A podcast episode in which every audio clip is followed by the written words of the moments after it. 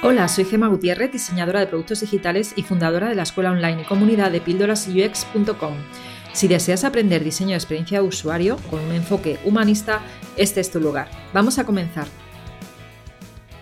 Quiero dar hoy la bienvenida al episodio de, mi podcast de Píldoras UX a, dos personas que trabajan en temas de growth. Eh, son Lola Iriarte y Iria Valencia, que trabajan en la empresa Growth Sales y bueno, pues eh, es una empresa a la que sigo en Twitter y con la que contacté a través de Twitter y aquí estamos unos meses después. Antes de nada, vamos a empezar hoy hablando sobre growth, porque es un tema que no he hablado mucho y sí que es verdad que está muy relacionado con ser product designer.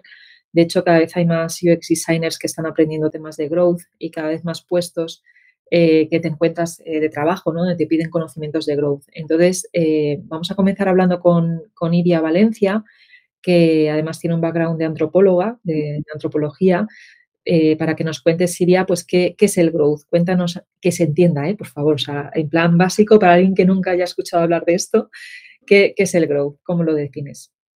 Eh, growth es un término que, bueno, en inglés significa crecimiento, ¿no? Para, empezar a, a, ubicarnos por ese punto.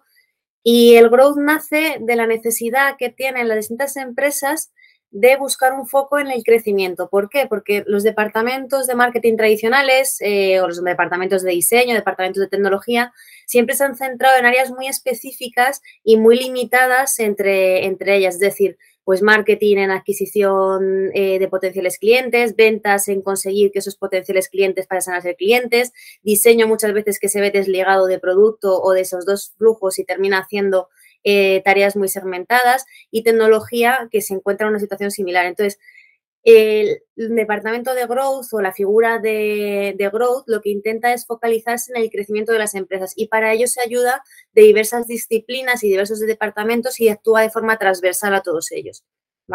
Al final, el, objetivo de la mayor parte de las empresas es crecer, ya sea crecer en su volumen de ventas, crecer en el número de clientes, crecer en el número de, comercialización, eh, beneficios. Y entonces lo que hace la figura de, del growth es centrarnos en ese foco y a través de distintas disciplinas, conocimientos y metodología eh, lograr los objetivos de esas empresas.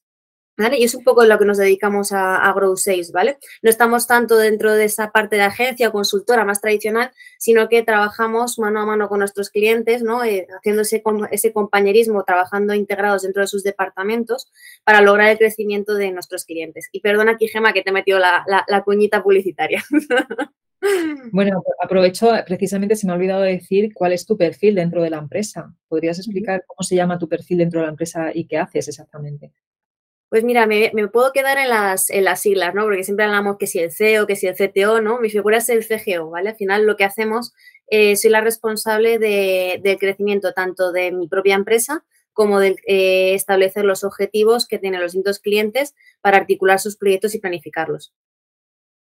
Vale, pues perfecto, se entiende perfectamente. ¿Cuál es la metodología que aplicáis cuando, cuando decidís empezar a ayudar, bueno, ya sea en tu propia empresa o, en otro cliente? No sé si siempre es la misma metodología o va variando. Cuéntame.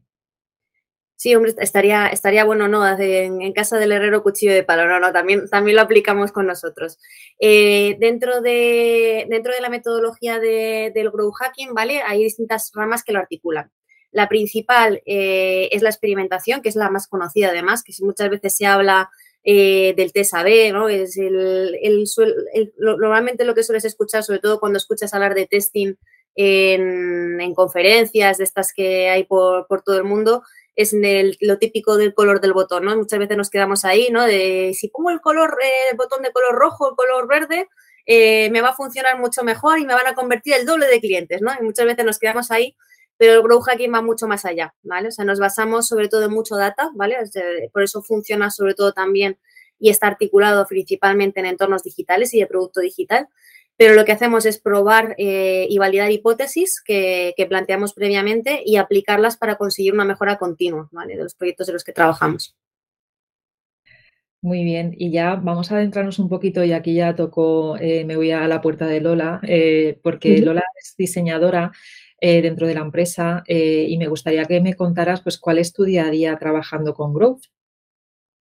Bueno, pues yo soy Lola Iriarte. Muchas gracias por dejarnos este, este hueco para, hablar un poco de la empresa y demás y, nuestro trabajo. Y, bueno, yo mm, considero que mi trabajo es ayudar también, como comentaba ella, ¿no? a acompañar al cliente a solucionar un poco problemas de comunicación que podemos encontrar en diferentes proyectos y que estos nos llevan a hacer que en, en cualquiera de los casos el, el producto o la empresa crezca. Y, este, esta es mi labor y, día a día, pues cuando llega el proyecto, pues hacemos una pequeña reunión, vemos los focos en los que me puedo centrar yo y, trabajo pues con flujos de trabajo, haciendo pues esquemas de soluciones diferentes y, bueno, con aplicaciones que al final yo considero que a mí lo que me parece más interesante del perfil del, del growth designer, que es mi, mi puesto un poco, es que no abarco solo lo visual, sino que voy un poco más allá, ¿no? Hago como un, tercer foco que es el de mirar por, por detrás y ver qué puede estar fallando para encontrar la solución más, más, importante o más, más, la clave de todo.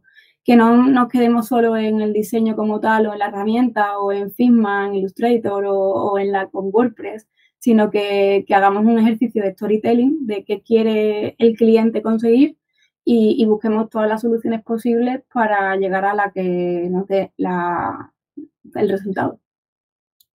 Sí, al final tenemos la suerte ¿no? que, que, nos permite experimentar mucho y validar. O sea, eh, Lola muchas veces eh, plantea una serie de hipótesis muy buenas que luego transmite la parte visual y, y luego no, no, es, no, es, no, es, creencia ni mía ni, ni, ni, suya ni de lo que nos funcionará el día anterior con otro cliente. O sea, al final se, se testea, se prueba, se mide los KPIs que, que se consideran más, más importantes y ahí es cuando se demuestra efectivamente si nuestra hipótesis inicial estaba validada. Muy bien. Y yo sé que todo esto de la experimentación y del growth hay mucho detrás de la psicología de las personas, ¿no? El, el aprender, ¿no? Eh, qué es lo que sí funciona, qué no se habla mucho de la economía conductual o el behavioral design, pero eh, me gustaría saber si alguien quisiera formarse en growth, eh, ¿qué le recomendáis? ¿Que lea artículos, cursos? Sí. bueno, perdona. Al final, yo, por, mi experiencia, al final eh, la metodología Growth gusta mucho porque abarca muchas disciplinas diferentes, ¿no? estamos hablando con Miriam, que es antropóloga, al final, que se ha formado en muchas áreas y, cuando mezclas, pues en mi caso, diseño con otras muchas cosas de nuestro tiempo libre que también nos aportan en nuestro trabajo, pues te ayuda a afinar mucho más. Al final, yo soy diseñadora, pero soy muchas más cosas, ¿no? Pues como eso para el growth viene muy bien, porque estás aplicando también un poco de filosofía, un poco de público objetivo, un poco de, de psicología, sobre todo con las leyes UX, ¿no? que, que gustan tanto, las están, las, muchísimas, pues en este caso viene muy bien.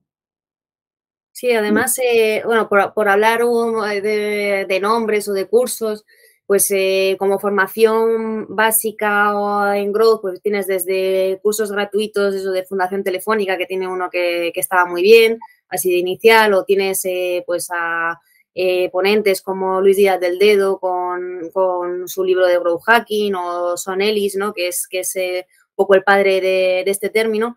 Pero yo me quedaría también con lo que ha dicho Lola. O sea, al final el growth hacking sí, se puede, es una visión, es una metodología, es un método científico que articula una serie de cosas, pero es fundamental que tengas una formación complementaria de, para poder entender efectivamente la problemática, ¿no? Porque no podemos eh, coger a una persona que recién acabe de salir de eso de, del cascarón y pretender que pueda analizar o detectar las necesidades de un cliente y saber sobre todo qué soluciones o qué potenciales soluciones son las más adecuadas para resolverlas.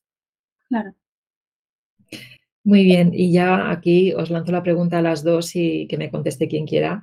Em, eh, poniendo un ejemplo real de, algún, de algún flujo de usuario que hayáis tenido que cambiar últimamente o algún experimento que hayáis tenido que lanzar que no sea el típico del cambio del color del botón.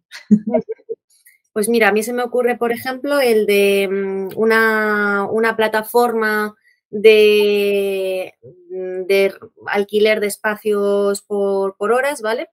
En el que se creó un flujo de navegación en el que la persona recibía un SMS para conseguir cubrir uno de los mayores puntos de dolor del usuario, que es dar de alta la ficha de, su local o de alquiler, ¿no? Porque tú al final tienes un espacio que quieres alquilar y nos cuesta mucho trabajo a veces, pues eso, subirlo a una plataforma, otra plataforma. Entonces analizamos y detectamos que era uno de los puntos de dolor más fundamentales y creamos un flujo en el que eh, esa ficha se encontraba prehecha y el usuario tan solo tenía que aceptarla o no aceptarla. Entonces, desde ahí probamos desde la parte del área del diseño dos, modelos completamente diferentes. Desde uno en el que explicábamos eh, todo el proceso al usuario, pues para que entendiera cómo había llegado hasta ahí, las condiciones, el proceso y demás. Y otra mucho más sencilla en la que se le eh, planteaba el que pudiera directamente eh, publicar ese anuncio ya y, y fuera visible en menos de cinco minutos lo que nos dijo al final eh, este experimento es que efectivamente la tasa de conversión, es decir, la tasa de publicación de esos anuncios en el segundo caso fue muchísimo, con un volumen eh, mucho más mm, elevado que, el otro, pero luego la, retención de usuarios, es decir, las personas que luego se mantenían en la plataforma y le daban mayor seguimiento, es decir, no lo publicaban una vez y se quedaban, era mucho mayor en el primero. Aún así, con todo, el, el segundo modelo eh, fue mucho más interesante. Y esto no habría sido posible desde si desde el diseño no se hubiera planteado eh, estos dos conceptos totalmente diferentes para, captar o para intentar eh, conseguir los objetivos de negocio. Y lo más interesante que veo de trabajar de esta manera es que tú vas con datos reales a tus clientes, ¿no? A tu stakeholder y puedes decirle, mira, esto sí funciona, esto no.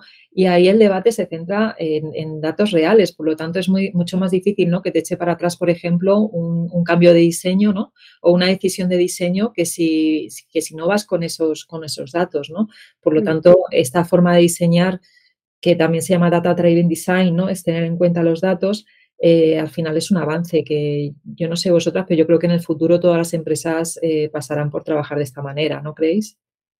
Es, el objetivo, sobre todo porque lo que dices, los datos se demuestran. Entonces, muchas veces hablamos que efectivamente el diseño y medir parecen dos términos totalmente antagónicos y, y, para nada, hay muchas cosas que el tiempo medio que está un usuario en una web también es una forma de medir cómo, de usable es un diseño, el tiempo de permanencia, la tasa de rebote, o sea, todos estos términos que muchas veces nos suenan más analíticos, eh, tienen un reflejo directo en cómo el diseño se ha aplicado en, en distintos productos digitales. Efectivamente.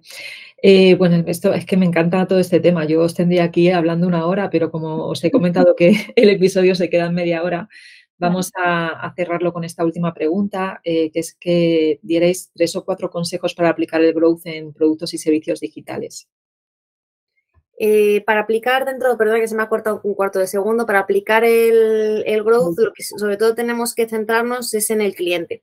Antiguamente, y esto tiene mucho que ver con las metodologías ágiles y eh, antiguamente los productos y los clientes se pensaban pues para plazos muy elevados. Ahora mismo nos encontramos en una sociedad líquida, una sociedad del cambio en el que el cliente que vas a tener dentro de cinco años no es el cliente que tienes, que tienes ahora. Entonces, pensar o idear un producto digital para dentro de cinco años eh, no tiene sentido si no existen unas fases de validación previa en la que vayamos eh, poco a poco mm, haciendo este proceso. Entonces, fundamental, eh, sobre todo cuando trabajas con, con esta parte, plantear quién es el cliente, analizar el mercado, eh, seguir una serie de ideas, eh, validarlas mm, sin gastar excesivos recursos, como puede ser, por ejemplo, con un MVP, ¿vale? Un mínimo eh, viable product, ¿vale? Producto mínimo viable, que a veces nos pasamos un poco con el inglés, ¿vale? y dentro del, ámbito del diseño más particularmente, pues es lo mismo, o sea, investigar distintas soluciones, probar, optimizar y luego analizar los resultados para seguir esta mejora continua.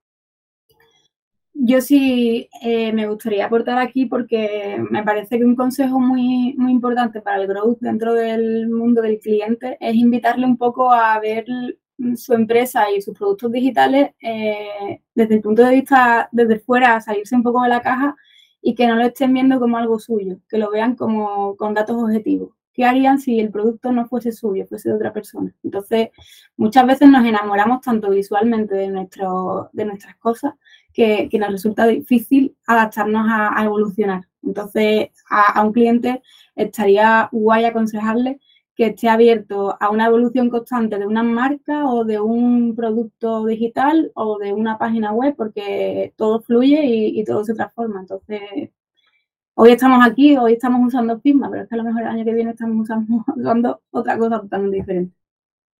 Sí, Adobe, ¿no? Que lo ha comprado Adobe. que, no, que no cambie mucho, por favor. Han dicho que no, crucemos los dedos. bueno, pues, eh, ¿y, qué, tipos de, ya para finalizar, qué tipos de, clientes os llegan? Porque yo sé que todas las empresas no están preparadas para, o sea, hay, empresas que no, que no saben ni siquiera que existe esto, ¿eh? Eh, efectivamente, es verdad que hay grandes empresas que, han aplicado esto, o sea, quiero decir que estamos hablando Uber, Airbnb, eh, todas las grandes ahora mismo tienen integrado un departamento de growth ya que se encarga de precisamente de esto, pero mm, no solamente las grandes tienen derecho a crecer. De hecho, muchas veces estos departamentos están tan integrados porque el crecimiento de las grandes acaba, hay una curva, ¿no? Entonces se sufren cierto estancamiento y necesitan de un área muy específica que ayude a, mejorarlo. Y es uno de los casos que nos encontramos, ¿no? De empresas que ya tienen un cierto volumen, que están estancadas y que necesitan un empujoncito. Pero realmente el growth también funciona muy bien con todo lo contrario. Startups, eh, empresas de reciente creación, empresas chiquititas que necesitan crecer exponencialmente, ya te digo, tanto en volumen de ingresos, volumen de clientes o incluso que están naciendo aún con su producto y necesitan ese mínimo de apoyo para poder iterar muy rápido y lanzar al mercado algo rápido, porque al final la sustentabilidad de ese negocio se basa en que eso pueda salir pronto al mercado. Y también el growth y, nuestros clientes eh, pues sienten particularmente pues, los beneficios de nuestra metodología. Muy bien. Bueno, pues ya no tengo más preguntas. Muchas gracias por vuestro tiempo. Y, todas las referencias que habéis dado, como me las vais a pasar, las dejaré en el artículo relacionado. Y para quien esté escuchando el episodio, pues ya mi audiencia ya sabe que siempre es eh, pildorasux.com barra el número del episodio y ahí ya accede directamente al artículo. Dejaré también, si nos importa, las referencias a vuestros LinkedIn, ¿vale? Por si alguien quiere preguntaros alguna cosa y a la empresa y, bueno, todos esos el curso de Fundación Telefónica y todo. El, Luis del Dedo tengo su libro, también lo dejaré ahí. Ah, mira. lo tengo, sí, es muy interesante. Y, bueno, pues muchísimas gracias por dar un poco de visibilidad a este tema, porque yo sí que creo que va a haber una evolución en el ámbito del diseño digital hacia el growth cada vez más. Así que está bien eh, ir dando visibilidad a, a perfiles como los vuestros que se dedican a esto al 100%. Fenomenal, Gema. Pues un placer haber compartido eh, este rato contigo y, enhorabuena por el programa. Muchas gracias. Gracias, gracias a vosotras. Gracias. Si después de escuchar esta píldora te quedaste con ganas de más, entra a mi escuela online de Tribooks, un lugar donde UX designers de todo el mundo aprenden, evolucionan y hacen comunidad.